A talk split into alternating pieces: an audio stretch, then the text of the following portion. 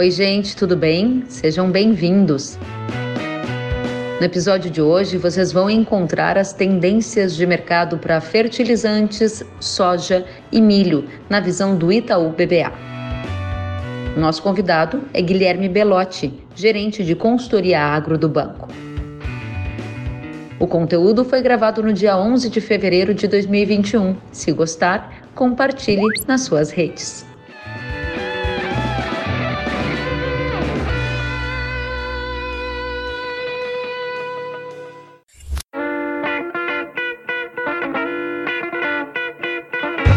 Belotti, gerente de consultoria agro do Itaú BBA. Guilherme, seja muito bem-vindo, boa noite, prazer em revê-lo.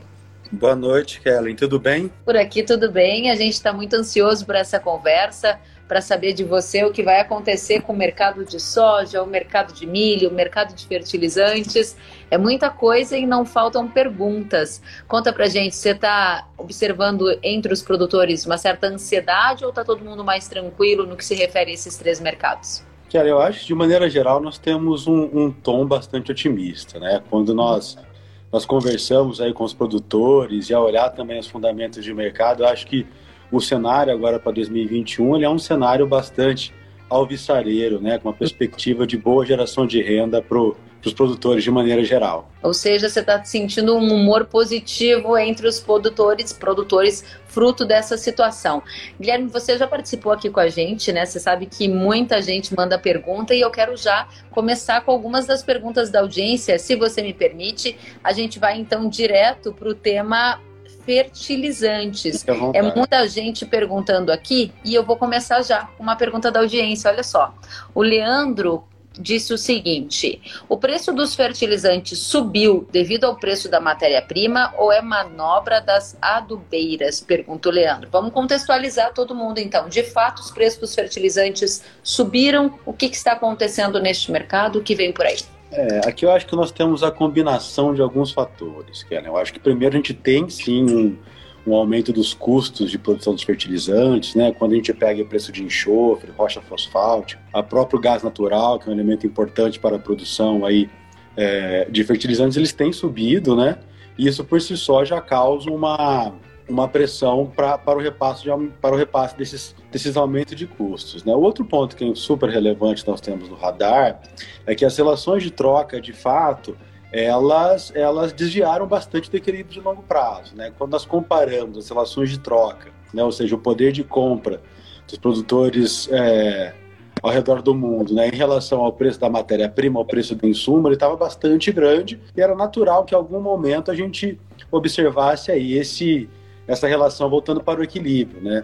Agora, é claro que todo esse aumento que a gente tem observado, acho que principalmente no caso dos fosfatados, do MAP aí, que explodiu de preços aqui, nós estamos aqui na, nos recordes nominais, né, já, já registrados, ele chama bastante atenção e já começa, assim, a piorar bastante essa própria relação de troca quando a gente começa a olhar para o próximo ano safra, né?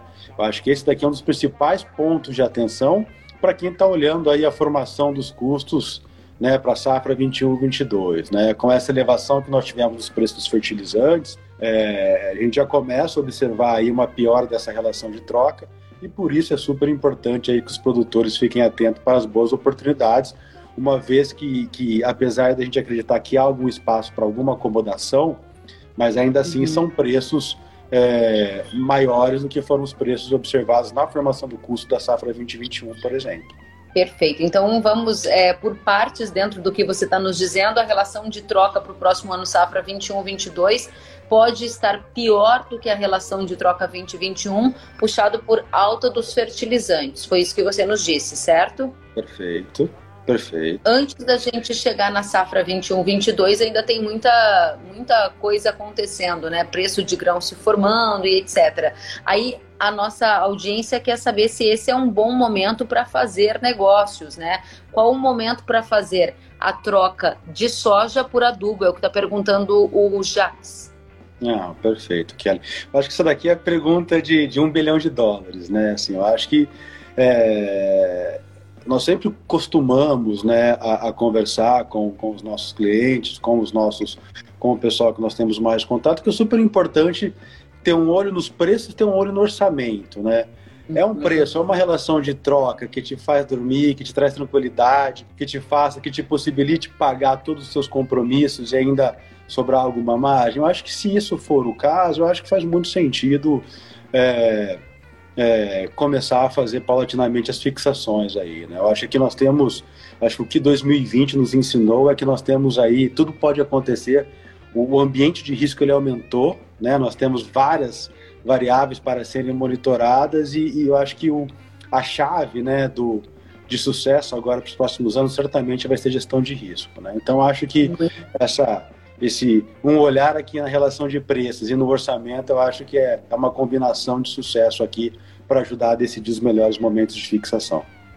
Você dizia ainda no começo da nossa conversa que você observa uma tendência de acomodação nos preços dos fertilizantes. O que significa isso? A gente está em fevereiro. Estamos no pico de preços, estamos falando de quais fertilizantes e essa acomodação quer dizer uma tendência de queda a partir de quando?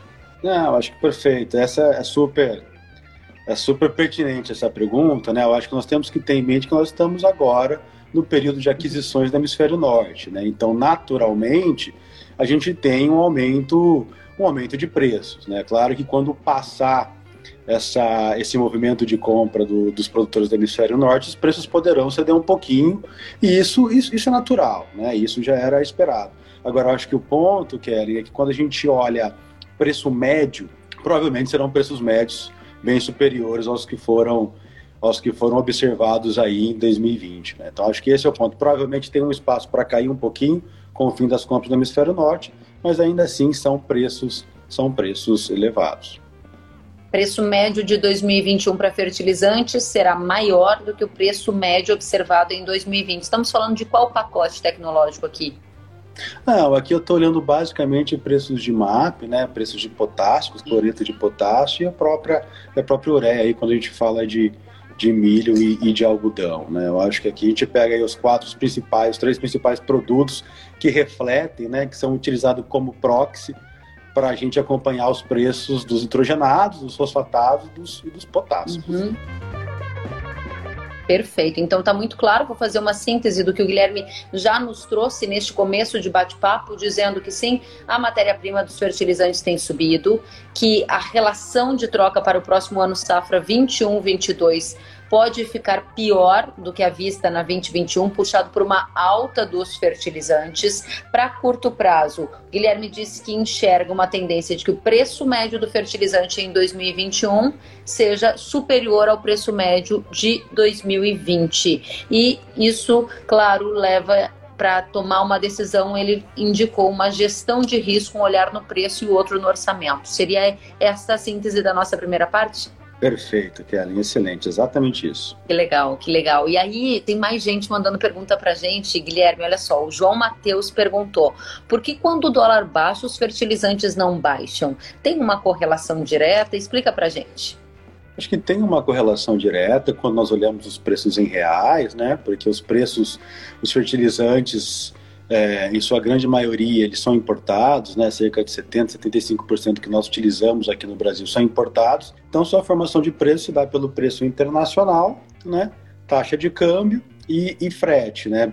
Só que existe uma defasagem, né? Você teve produtos que já foram internalizados, que estão em estoques e precisam ser repassados.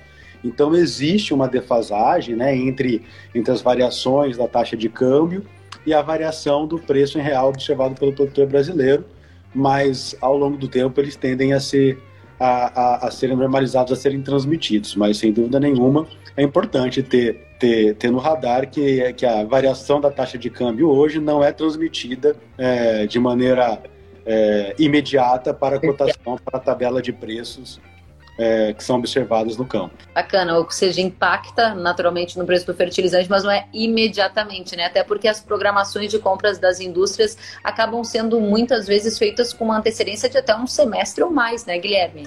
Perfeito. E além disso, você pode ter estoques nos canais, né? Então tem uma série de tem uma série de etapas até chegar aqui a, a, ao produtor, né? Guilherme, tem mais uma pergunta sobre fertilizantes. O pessoal está afiado aqui. O Lucas Santos está nos perguntando se fertilizantes a médio e longo prazo vai vão ter queda nos preços. Você há pouco falou, acho que vale a pena a gente só responder diretamente aqui ao Lucas Santos. É, aqui, assim, de fato, essa é uma pergunta muito difícil de ser respondida, né? E, mas eu acho que a gente tem que levar em consideração o ambiente macro que a agricultura está vivendo, né? Eu acho que quando a gente olha os fundamentos de oferta e demanda, principalmente para grãos, eu acho que tudo aponta, né?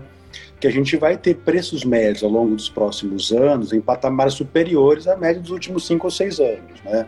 Acho que é claro que não dá para nós esperarmos é, preços de soja nos patamares que estão hoje, mas ainda assim, né, quando a gente olha a, a necessidade de, de, aquisição de soja do mundo, né, nos principais países importadores e consumidores, e também quando nós olhamos o mercado de milho agora muito a reboque dessa recomposição do rebanho chinês, então acho que a gente tem um, um cenário aí de, de balanços globais no, no, no, médio prazo um pouco mais apertado que dá sustentação às cotações dos grãos. Se dá sustentação às cotações do grão, dos grãos, a gente parte do princípio que a relação de troca ela paulatinamente vai caminhar para o equilíbrio, acho que nós podemos esperar também que os preços fertilizantes, aqui nos próximos dois ou três anos, sejam preços fertilizantes um pouco superiores ao que foram observados, por exemplo, nas médias de 2020. Acho que uhum. esse aqui é o, é o cenário. Muito bem, ótimo, Guilherme. Vamos então para a próxima rodada, que é justamente o que você acabou de iniciar, que é a rodada de grãos. Trouxemos aqui um amplo cenário para fertilizantes e há pouco você disse que os preços médios dos grãos devem ser superiores ao que a gente observou nos últimos cinco anos. Ou seja, olhando para frente, você enxerga patamares mais elevados para grãos. Isso claramente vai acontecer para soja e para milho, puxado por quais fatores, na sua opinião? Aqui, novamente, aqui, que é uma conjunção de fatores, né? Uhum. Acho que nós, nós estamos partindo de um, de um balanço global na safra 2021 um pouco mais apertado, especialmente nos Estados Unidos. Né? Quando uhum. nós olhamos aqui, nós começamos a conjecturar qual que vai ser o aumento de área nos Estados Unidos, mesmo se nós assumirmos aí um aumento de, de 7, 8% de área, provavelmente as relações de, de estoque e uso no final do próximo ano, no final da 21, 22, não vai ter tanto alívio nós assumimos que o uso vai ser muito próximo do uso desse ano.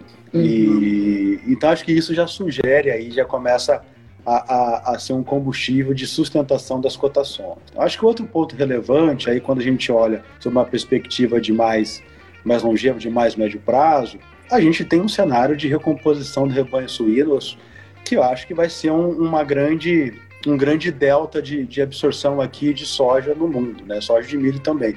Se a gente lembrar, entre 2018 aí, e 2019, nós tivemos aí, uma liquidação de quase 40% do rebanho suíno na China. Grande parte disso era o rebanho de, de, de, fundo de quintal, uma produção que nós falávamos aqui no interior do estado de São Paulo do porco tipo banha, né, que não comia uma ração, e agora a sua recomposição está ocorrendo no modelo de produção mais industrializado, né, cuja cuja ração ela é composta de, de proteína, né, energia, microminerais e, e, vitaminas. Né? Então, quando a gente fala de proteína, basicamente é farelo de soja. É claro que existem substitutos, mas o grosso é farelo de soja.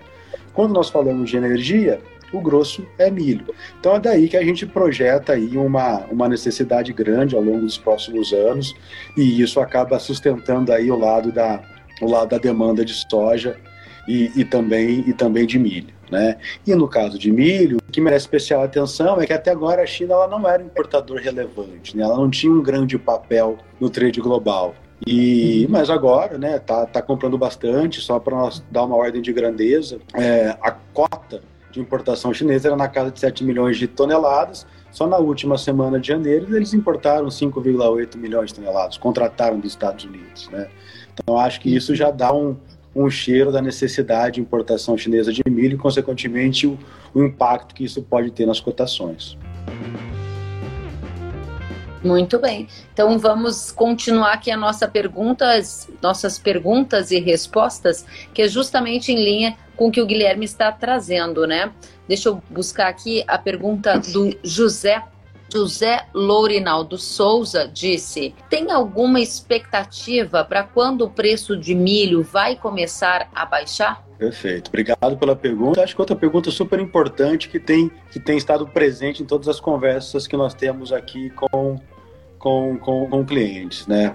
A nossa visão, Kellen, é que nós é que os preços do milho tendem a permanecer em patamares semelhantes que nós estamos observando atualmente, pelo menos até o fim do primeiro semestre. Né? Por mais que nós tenhamos aí a chegada da safra de verão, é importante nós termos em mente que essa safra quebrou em alguns estados, notadamente aí no, em Santa Catarina, no Rio Grande do Sul, e aí vira uma conta matemática. Né? Se nós pegarmos estoques de passagem, mais do que vai ser a produção de milho verão, nós estamos falando aí de uma disponibilidade aparente de 35, 36 milhões de toneladas no primeiro semestre. Para um consumo mensal que é da ordem de 5,7, 5,8. Ou seja, nós temos aqui um balanço bastante ajustado no primeiro semestre, o que faz com que os preços aqui no Brasil sigam com, com prêmio sobre os preços internacionais. Acho que no primeiro semestre, o único driver para os preços caírem de maneira mais significativa seria uma valorização do real. É, mas aí, quando a gente olha para o segundo semestre, com a chegada da safrinha, né, por mais que nós tenhamos tido um, um atraso no plantio de soja, estamos tendo com atraso agora no plantio da safrinha, a nossa expectativa é que nós tenhamos aí um, um aumento razoável da área plantada aqui no Brasil, com um pacote tecnológico bom, em condições normais de temperatura e pressão, se nós tivermos aí um bom desenvolvimento da safra, está falando de uma, de uma produção bastante boa aí no, a partir de maio, e isso tende a fazer com que os preços caiam dos patamares, dos patamares atuais. Mas aqui, como eu sempre gosto de falar, quando eu converso com, com, com, com o nosso pessoal, é que, é que apesar dessa queda, e a gente já vê isso refletido também na, na Bolsa, na, na B3, é, os preços eles permanecerão altos uma perspectiva histórica, né? Então eu sempre comento, né? Quando a gente olha lá, por exemplo, a BR-63, quando a gente olha lá em cima no Médio Norte do Mato Grosso, né, preços históricos eram 13, 14 reais, tivemos leilões da, leilões da Conab de preço a 8 reais. Nos parece que essa é uma realidade que ficou, que ficou bem para trás é uma coisa que eu lembro enquanto jornalista quando cobria essa situação e é algo inimaginável para a gente hoje, né? Preço do milho a oito reais a saca. A gente está falando de potencial de preço de milho a três dígitos, cem reais. Isso não foi descartado por várias consultorias com uma hipótese viável no primeiro semestre, né, Guilherme? É uma realidade muito diferente em pouco espaço de tempo. Não foi uma década, menos do que isso, que a gente viu essa transformação acontecendo, né? Ah, perfeito. Foi uma mudança estrutural, né? Uma combinação de um, de um aumento do apetite global pelo milho, né? Combinado aí com com uma facilidade, com uma melhora da infraestrutura para o escoamento, principalmente através do Arco Norte, que, era inexistente, né, basicamente. E além disso, para algumas é, micro-regiões específicas, nós também tivemos aí o advento do etanol de milho, que acaba fazendo, influenciando bastante as cotações dos locais em que essas plantas estão localizadas, né. Então, de fato, aqui nós, nós tivemos uma mudança bastante significativa nos preços do, do milho, que a história vai nos dizer se se é real ou não, mas a nossa percepção é que é uma mudança estrutural de patamares. Assim, acho que nós mudamos alguns degraus, alguns, desculpa, alguns degraus aí no, no, no, nos preços de milho. É, a pergunta do José, então, respondida aqui pelo Guilherme, é que no curto prazo, me corrija se eu falar alguma coisa errada, Guilherme, o que você vê como fator baixista seria uma valorização do real, ou seja, uma queda do dólar, se acontecer, pode puxar para baixo um pouco o preço do milho. E o segundo aspecto é a entrada de uma safra de milho farta, levando em consideração que ela se desenvolva perfeitamente. Fora isso, o preço médio do milho aponta para um patamar mais alto do que aquele que a gente estava acostumado nos últimos anos, né? É isso que você respondeu para José? Perfeito, exatamente. Que é só o ponto do câmbio. Eu acho que assim, no primeiro semestre, o único driver seria uma valorização do real, o que está muito intrínseco aí a, a, a, uma série de variáveis macroeconômicas, incluindo o endereçamento fiscal. E, enfim, acho que seria esse o único driver, mas olhando fundamentos, né, disponibilidade baixíssima, super ajustada ao consumo. Muito bem. O Pfeiffer está perguntando para a gente se a inviabilidade dos negócios de carnes e rações pode derrubar a demanda de milho, fazendo com que os preços procurem um equilíbrio. Porque, de fato, os criadores estão sendo bastante pressionados pela alta dos custos, né? Acho que esse é um, é um, é um, ponto fundamental, essencial na análise. Né? Eu acho que certamente aí tende a estabelecer um teto. Né? A gente sabe que grande parte do consumo de milho que vai para o mercado doméstico é utilizado para a produção de ração. E quando nós olhamos aqui as margens das indústrias, tanto de suíno quanto de aves, principalmente aqui no Brasil, elas estão elas estão é um cenário mais difícil, né? Eu acho que nós a, a, a, indústria de carne de frango ela já vem sofrendo há algum tempo, a de suínos agora já começou a observar um estreitamento de margens, né? É claro que depende de caso a caso, né? Depende de mix de produtos, enfim, tem uma série de variáveis, mas quando a gente olha o macrão, é um cenário é um cenário que, que é de margens mais apertadas, né? E tudo isso em um ambiente olhando para frente é, de uma incerteza em relação à capacidade que a indústria vai ter de repassar possíveis aumentos de preços. Né? Quando a gente leva em consideração o fim do auxílio emergencial, o impacto que isso pode ter na, na renda disponível de grande parte da população, principalmente das classes mais baixas, o efeito que isso pode ter no apetite por carne, né, um apetite por pagar mais por carne, eu acho que ele pode ser muito relevante, é um, é um fator, é um, é um grande ponto de atenção sim para a cadeia como um todo. Muito bacana. O Sérgio aqui tá nos, está nos perguntando sobre uma notícia desta semana de que a União Europeia e a China abriram a possibilidade né, da importação da biotecnologia da Bayer, se eu não estou enganada, PT Pro 4, com impacto no mercado de milho. Você entende que isso vai gerar algum tipo de impacto no mercado de grãos? Vou responder com, sob, um, sob uma ótica mais macro. Né? Eu acho que, assim, hum. independentemente da variedade, eu acho que você tem uma necessidade grande é, de milho na China. Né? E por mais que nós não exportemos para a China ainda, é, nós somos beneficiados através do, dos vasos comunicantes, da lei dos vasos comunicantes. Né? Se nós não mandarmos milho para a China, provavelmente outros países mandarão e a gente vai acabar é, ocupando esse espaço que outros países deixaram de ocupar. E assim é a maneira que nós nos beneficiaremos aí de um, de um aumento das importações chinesas, a despeito da gente não mandar um milho para lá. Acho que assim, independentemente da variedade, né, independentemente se a gente vai ter o acesso direto, é claro que isso ajuda muito, né? Mas eu acho que de maneira geral, o, o, um dos reflexos dessa elevação das compras chinesas serão sem dúvida nenhuma sentidas aí pelo, pelos produtores brasileiros.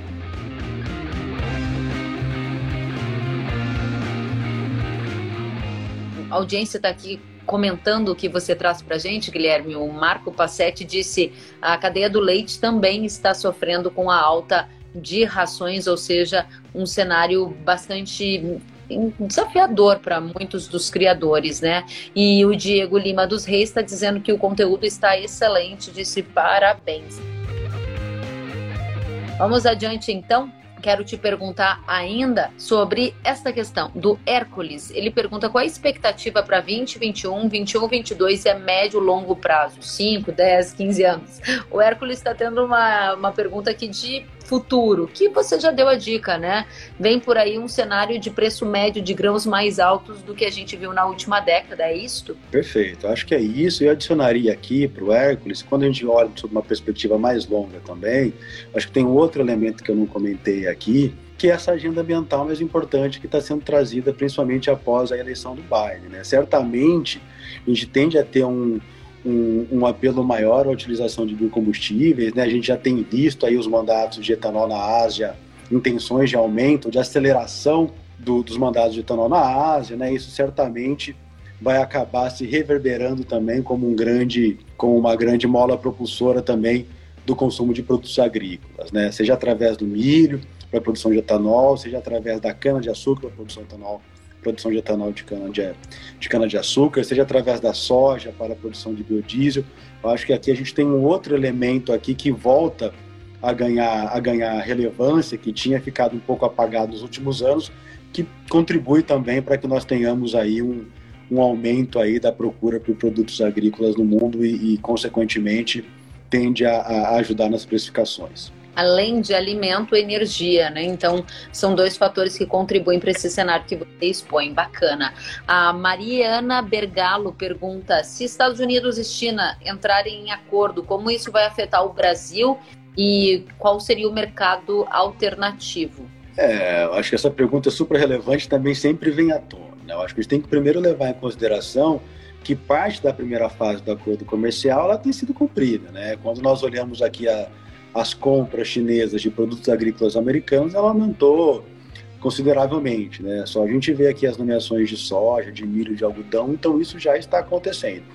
É claro que isso, principalmente quando a gente lembra do que aconteceu em 2018, né? Isso talvez não seja tão bom sob uma ótica de curto prazo, porque isso acaba batendo em prêmios de maneira geral. Mas sob uma ótica de longo prazo, é, isso não nos preocupa tanto. Primeiro, porque um, é difícil você prescindir de um fornecedor tão relevante quanto o Brasil. Né? Você aumentar só, ficar super dependente de um fornecedor só, é, eu acho que isso traz riscos bastante grandes para um país que preza muito pela segurança alimentar e os riscos que a relação comercial pode trazer.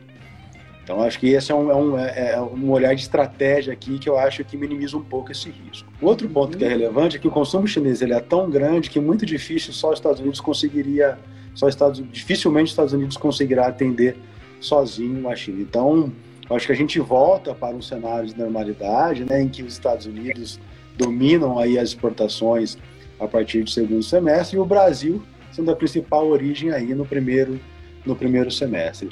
Agora, é claro que quando nós olhamos a pauta comercial brasileira a relevância da China, é, atualmente a gente não tem um, um, um, país substituto à altura. Né? Claro que você encontraria outros uhum. mercados, mas mercados menos relevantes. Né? Então, acho que é um ponto de atenção, mas há uma relação simbiótica aqui que, que nos faz crer que esse risco ele é minimizado. Muito bem, Guilherme, aproveitando a pergunta da Mariana, você acredita no fim da chamada guerra comercial na era Biden? Acho que é muito cedo para falar no fim da guerra comercial, mas a nossa percepção ou a nossa visão é que será uma relação com menos rupturas, né, com menos movimentos abruptos, assim, mais previsível. É, então isso até até pode ser no curto prazo não tão não tão benéfico ao Brasil, né, mas por outro lado ele traz uma, uma tranquilidade, ele traz um nível de previsibilidade muito maior que tende, que tende a, a ser um combustível para uma aceleração da economia global. A economia global crescendo, cresce o consumo por alimentos, cresce o consumo por roupas, cresce o consumo por biocombustíveis, e isso tende a ser, no médio e longo prazo, benéfico aqui, favorável a um país como o Brasil, que é um celeiro da produção de, de, de alimentos e de biocombustíveis. Muito bem, tem mais pergunta para você, Guilherme, do Leandro Couto Figueira. Ele quer saber se você acredita em soja 150 ou 160 reais na colheita de 2022, assim como está hoje. Pergunta difícil, né? Pergunta é. muito difícil. Eu acho que assim, o cenário para 2022, né, até quando nós pegamos as curvas futuras, elas já voltam um pouquinho, eu acho que precifica um pouco um aumento de área aí nos principais países produtores de soja, né? Então você tem uma combinação de preço de soja com câmbio, né? Num cenário de câmbio mais valorizado, isso, isso, isso pode, pode, pode ser um pouquinho difícil. Agora, tem muita coisa para acontecer, né? Caso nós tenhamos algum choque climático, algum importante país produtor, exportador que enxugue ainda mais o balanço global, não dá para falar que isso não é possível.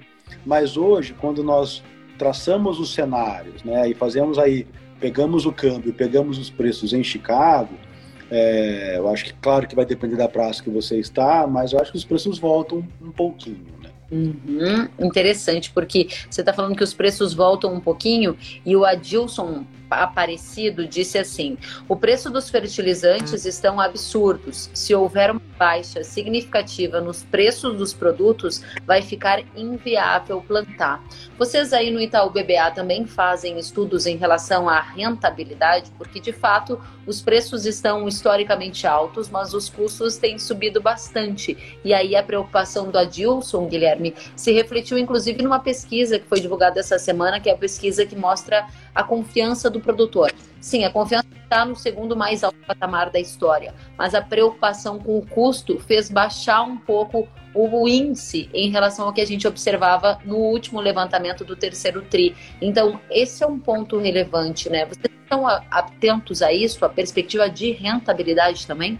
É, nós olhamos isso também, com bastante cuidado. É claro que está ficando cada vez mais difícil, porque o custo depende do, de quando a aquisição do insumo foi realizado, né? Do pacote de bar, se fez barter quando fez, a que preço travou, enfim, tem uma série de, de variáveis aqui que impacta aí o, o custo nominal apurado. Mas de maneira geral, quando a gente pega a mediona, acho que o cenário é esse mesmo. A gente veio de uma safra 19-20 que foi muito boa, nem todo mundo conseguiu se apropriar dessa elevação de preços que nós, que nós observamos ao longo de 2020, porque já tinha muita gente fixada. Agora, para 2021, a nossa expectativa é que, o, é que grande parte dos produtores já se apropriem desse cenário mais alvissareiro, né? Uhum. É, e é claro que quando a gente começa a olhar para 21, 22, né, com os preços é, da soja voltando um pouquinho com esse aumento de custos, é, a gente já começa a ter uma redução de margens.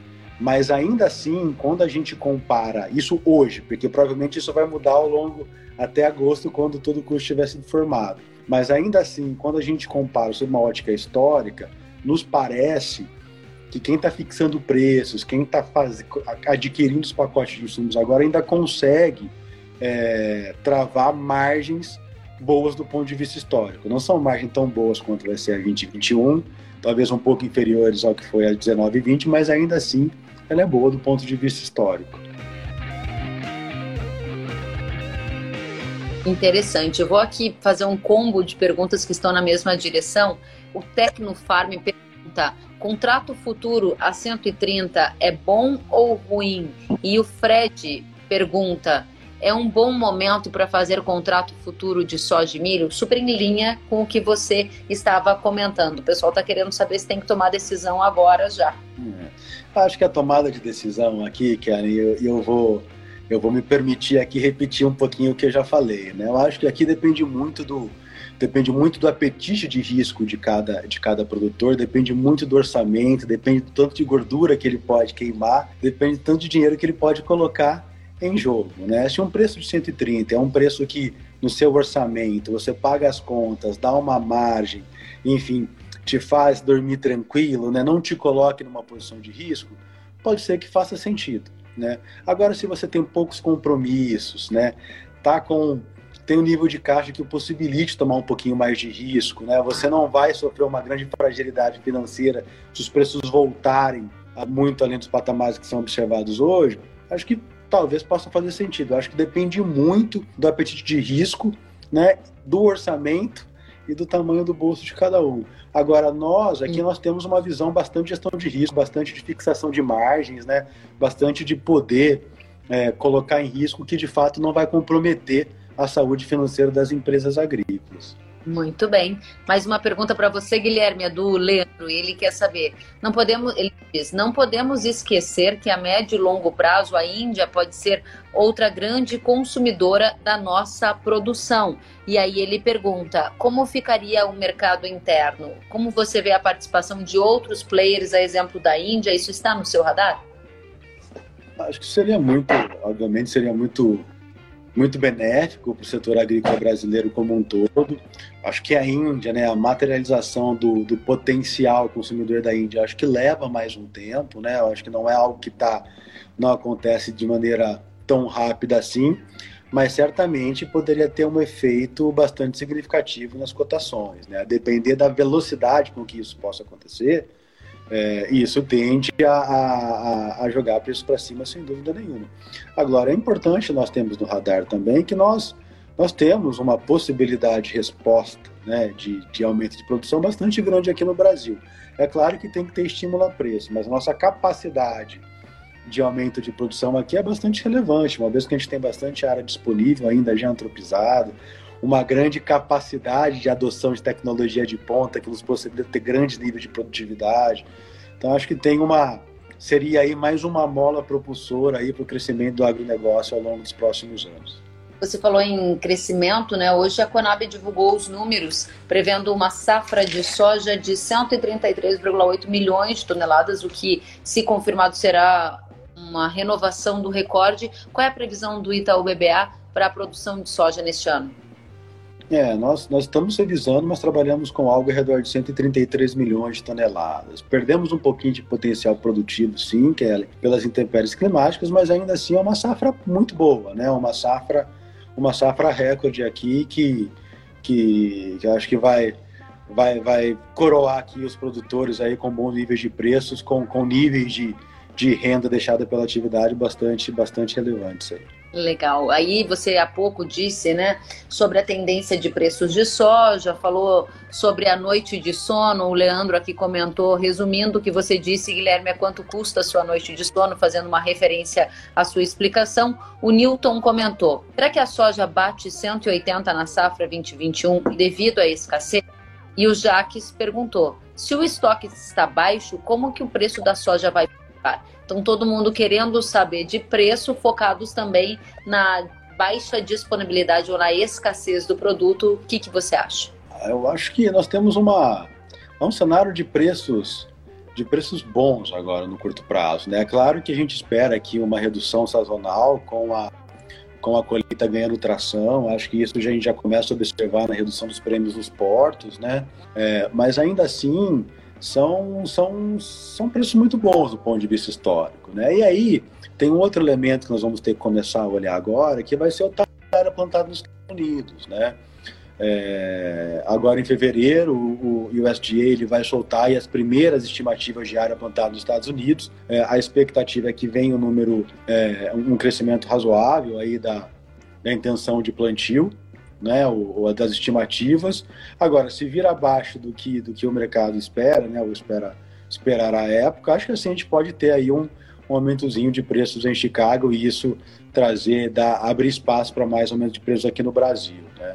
Então a gente tem aqui, vai começar a ter uma discussão em relação a qual vai ser a área efetivamente plantada. Quando chegar ali final de maio, a gente já começa a ter o plantio nos Estados Unidos, depois já vem o mercado climático, enfim, vai ser um ano aí de, de, de, de, um monitoramento de variáveis bastante relevantes, como todo ano acontece, só que agora partindo de um platô um pouco mais alto de cotações. Muito bem. Para trazer mais uma pergunta da audiência, o pessoal aqui, o Tiago Mortimer, está perguntando como você analisa a demanda de milho para a produção de energia etanol no Brasil. Sei que você fez alguns comentários sobre isso. Entendo que o Tiago quer saber o seu horizonte em relação a esse tema. É uma potencial demanda crescente? Perfeito, excelente pergunta. Eu acho que é exatamente isso. Acho que é inexorável que nós vamos precisar aumentar a produção de combustível aqui no Brasil, né? Quando a gente olha a, a, projeção de crescimento de combustíveis de ciclo Otto, né, e compara com a oferta, basicamente o que a gente vê é uma, a, gente, a capacidade de refino de gasolina não aumentou, né? A gente não vê grandes projetos de expansão do, do setor cicloenergético ainda. É claro que tem projetos incrementais, porque o setor também estava passando por um momento super bom, mas ainda assim a gente vai precisar de um, de um aumento de, de oferta para fazer frente ao consumo. Né? E é justamente nesse sentido que as empresas, que as indústrias de etanol de milho começam a ganhar relevância. Agora, é claro que quando nós fazíamos é, é, as análises de viabilidade econômica, utilizávamos preços de milho a 12, 13 reais, né? a viabilidade era uma. Quando a gente passa a utilizar preços acima de 30, 35 no Médio Norte do Mato Grosso de prazo, é, a viabilidade é outra. Então, talvez a velocidade com que muitos projetos que estavam sendo discutidos saiam do papel, talvez não seja aquela esperada há dois anos. Mas ainda assim, a expectativa é de crescimento nos próximos anos. Nós temos é, visto e lido vários projetos que já estão saindo do, do papel e, sem dúvida nenhuma, isso vai ser aí um, um canal aí de, de consumo de milho que vai ganhar cada vez mais relevância ao longo dos próximos anos. Pergunta é do Lucas Marques. Qual a perspectiva de dólar para o primeiro semestre, visto que o Fed americano e o auxílio no Brasil, para que você analise nesta resposta a perspectiva de ações do, as perspectivas de ações do Fed americano e de auxílio no Brasil sem ajustes fiscais claros. Pergunta do Marques. É, aqui, assim, Kelly, primeiro tem que pedir desculpa porque eu não sou o porta-voz do banco para falar de campo. Né? Mas eu acho que a pergunta ela foi, ela foi certeira. Eu acho que assim tem alguns desafios. Né? A gente tem um, um, um, um problema fiscal para ser endereçado e à medida que ele for endereçado, eu acho que essa a taxa de câmbio aqui no Brasil ela pode começar a voltar, né? Quando a gente olha o comportamento do dólar é, ao longo desde o último ano, a gente percebe um enfraquecimento do dólar em relação à grande maioria das moedas, à exceção do Brasil, e certamente isso daqui reflete parte do, de uma piora do cenário do cenário fiscal. Né? Então, uma vez isso sendo endereçado, tem possibilidade de ter alguma,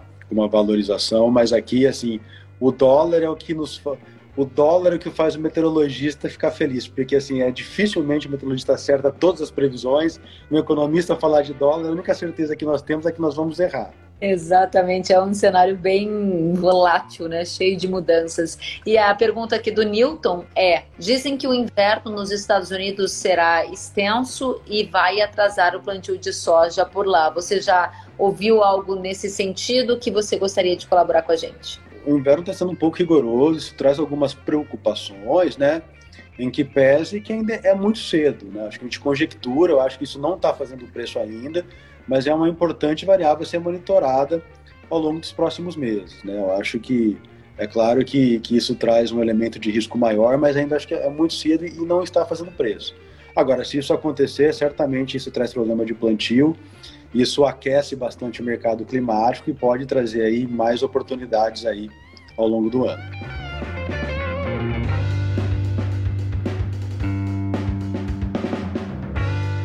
Quero abrir esse último espaço aqui para você dizer para a gente o que vem por aí para essas três questões que analisamos durante quase uma hora. É, aqui, Kelly, de maneira bem, bem resumida, acho que é um cenário bastante, bastante positivo aqui para o próximo, para 2021. Né? Nós temos uma expectativa muito boa, assim, eu acho que principalmente sob a ótica de produtores rurais, tende a ser um ano com, com margens bastante positivas. Né? Eu acho que isso se reflete na expectativa de de crescimento do PIB do agro de maneira geral. Nossas preocupações aumentam um pouquinho com os elos posteriores, né, com os elos fora da porteira, principalmente para as agroindústrias que utilizam esses produtos, utilizam farinha de soja, utilizam milho como, como no processo de produção, dada a dificuldade que tem de reparar isso para os consumidores finais.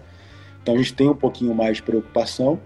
E olhando para 21, 22, né, eu acho que um dos pontos de atenção é esse que nós discutimos bastante aqui hoje, que diz respeito ao aumento dos custos de produção. Né? A gente já viu os preços dos, dos fertilizantes subirem, né? Os defensivos provavelmente também teremos correções de tabela. É, tem uma preocupação é, em relação aí à, logística, né? De, a gente viu os preços, os preços de, os preços de transporte, principalmente containerizados aí, que utilizam contêineres em seu e seu processo de transporte aumentarem bastante, porque você tem uma, uma escassez de contêiner no mundo, então isso também é mais um fator que acaba contribuindo para aumentar custo de insumos, né, no caso aí dos princípios ativos de, de defensivos agrícolas. Então, assim, é um ponto de atenção, acho que talvez para 21 e 22 o cenário não vai ser tão obsareiro quanto vai ser a 2021 para produtores rurais, mas ainda assim é importante ficar atento às oportunidades, porque elas estão aí, é possível fixar margens em patamares razoáveis do ponto de vista histórico. Guilherme, muito obrigada pela presença mais uma vez. É um prazer tê-lo conosco. Dizer que a nossa audiência permaneceu super engajada ao longo desse nosso bate-papo. Guilherme Belotti, que é gerente de consultoria do Agro Itaú BBA. Volte sempre, uma satisfação receber. Quero dizer que foi muito bacana, tem bastante gente aqui parabenizando você. O Pfeiffer está dizendo parabéns, muito lúcido, comentários contundentes. O Fred está dizendo muito boas as suas informações. O Everton está dizendo bom trabalho, parabéns. Muito mais gente aqui cumprimentando você. Obrigada pelo seu tempo e pelo carinho e atenção com a nossa audiência. Obrigado, Kelly. É sempre um prazer estar aqui com vocês. Desejo a todos aqui um bom, um bom restinho de semana. Para você também, Guilherme. Uma boa noite e até a próxima. Boa noite, obrigado.